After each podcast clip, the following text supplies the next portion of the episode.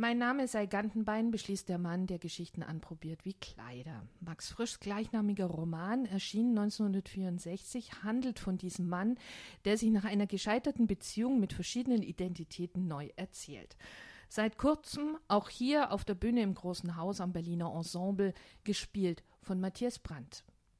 Mein Name ist Marion Amicht und ich begrüße Sie sehr herzlich zur Einführung von Mein Name sei Gantenbein mit Dramaturg Johannes Nölting. Er hat zusammen mit Regisseur Oliver Reese die Bühnenfassung von Max Frischs Roman erstellt und er weiß mehr über diesen Mann, der, so könnte man meinen, zu Beginn des Stücks selbst nicht so recht weiß, wer er ist. Hallo Johannes. Hallo Malen.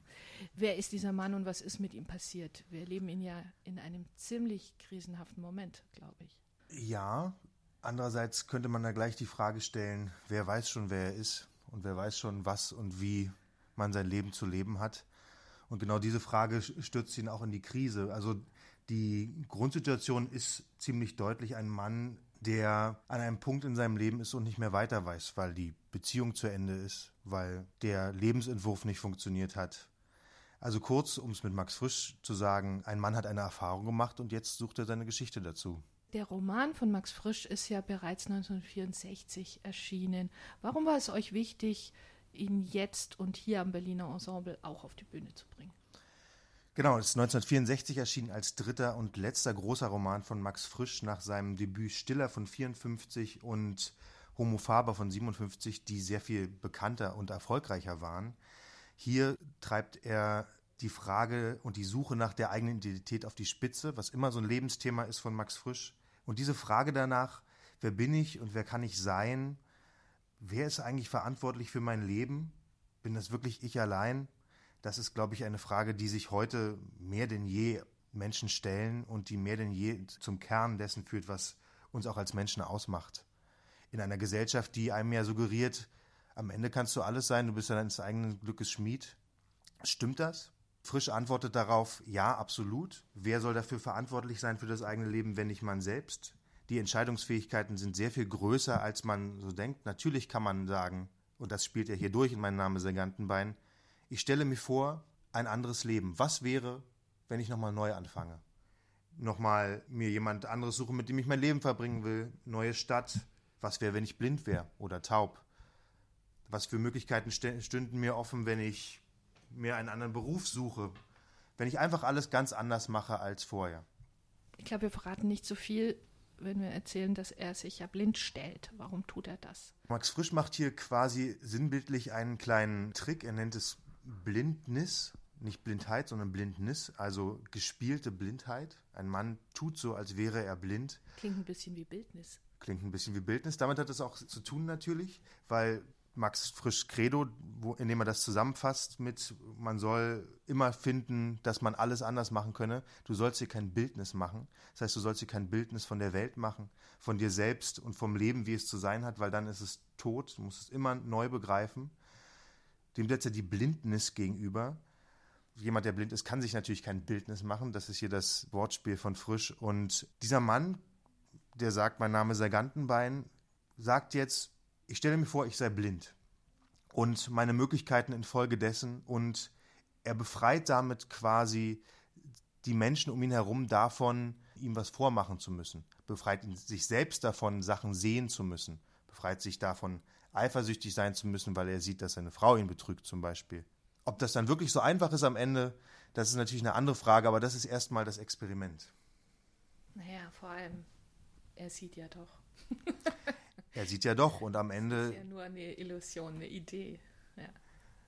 Es ist eine Idee, sich neu zu entwerfen, sich als jemanden zu entwerfen, der gar nicht eifersüchtig ist, der das gar nicht sieht, dem das egal ist, der froh ist, dass er geliebt wird, dass er lieben kann und sich nicht mit dem Ballast der Welt rumschlagen muss. Natürlich kommt der Ballast der Welt dann am Ende doch und es stellt sich ziemlich schnell, auch das kann man glaube ich verraten, heraus, dass das alles nicht so einfach ist mit den neuen Lebensentwürfen und dass die, um auch wieder Max Frisch zu zitieren, die Falten am Ende doch immer an den gleichen Stellen in, entstehen, egal welche neuen Kleider man anprobiert. Was ist so modern an dem Thema?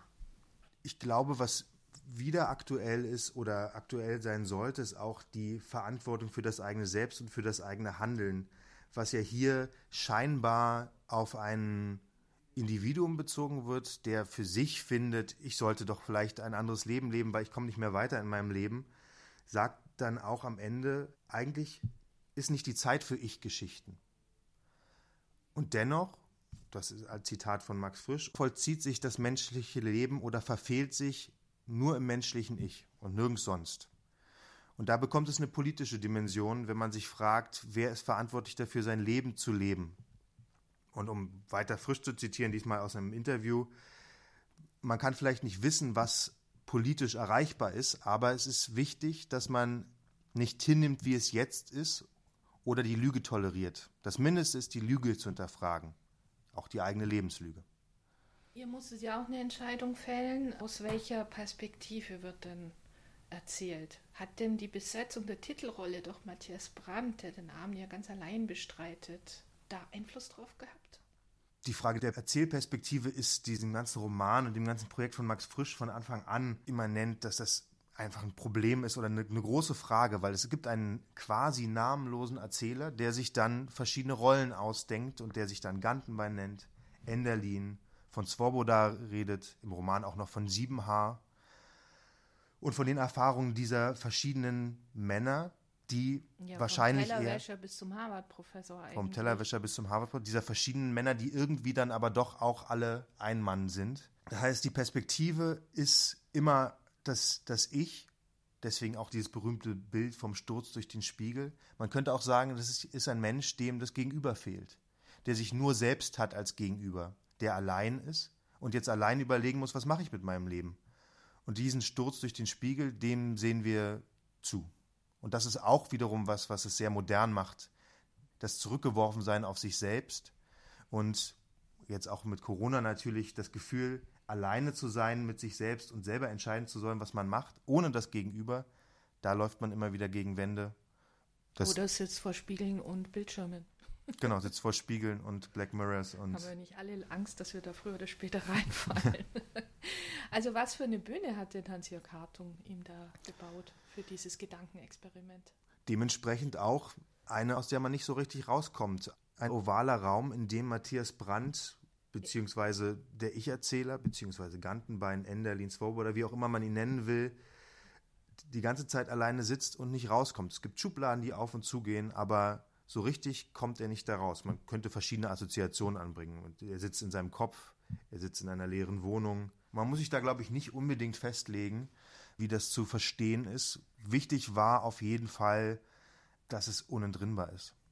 Es ist vor allem auch 60-Style. Also es ist ja. nicht ganz ein Oval, es sind abgerundete Ecken, es ist so ein typisches Holzgetäfelt. So Möbelmodul aus ja. den 60ern und auch die Musik geht ziemlich in die Richtung. Ja. Was war die Idee, es so deutlich die 60er damit aufzurufen? Die 60er sind natürlich einfach die Zeit Max Frischs, aber auch nicht unentscheidend die Zeit, in der diese Theorie und diese Philosophie, diese, dieses Gedankenspiel zu sagen, sind wir selbst verantwortlich dafür, was wir sind und wir können im existenzialistischen Sinne sein, was wir wollen und wir müssen die Verantwortung dafür übernehmen. Nicht nur sein, was wir wollen, sondern wir müssen selbst entscheiden, was wir sein wollen. Und das liegt ganz klar in, dieser, in der Nachkriegszeit. Also die Frage, was resultiert daraus politisch, wenn wir sagen, wir haben die Welt selbst in der Hand und wir müssen die Welt so gestalten, dass sie für alle funktioniert. Und wenn man zum Beispiel auf Sartre geht, der hat natürlich die Forderung daran angeschlossen, okay, der Mensch ist frei, aber das heißt nicht, dass alle die gleichen Möglichkeiten haben. Politisch bedürfte es nun einer Welt, die allen die gleichen Möglichkeiten gibt, die sowas wie Chancengleichheit herstellt. Bevor Geburt an sind alle Menschen gleich, aber natürlich ist es nicht ganz unentscheidend, wo man hineingeboren wird, auch welches Geschlecht man hat. Naja, die Frauen ja. treten ja irgendwie nicht so wirklich auf. Die sind ja so die auch so eine Idee. Die Frauen treten hier als Projektionsfläche auf, als Gegenüber, das nicht mehr da ist, wo nur noch der Spiegel übrig bleibt.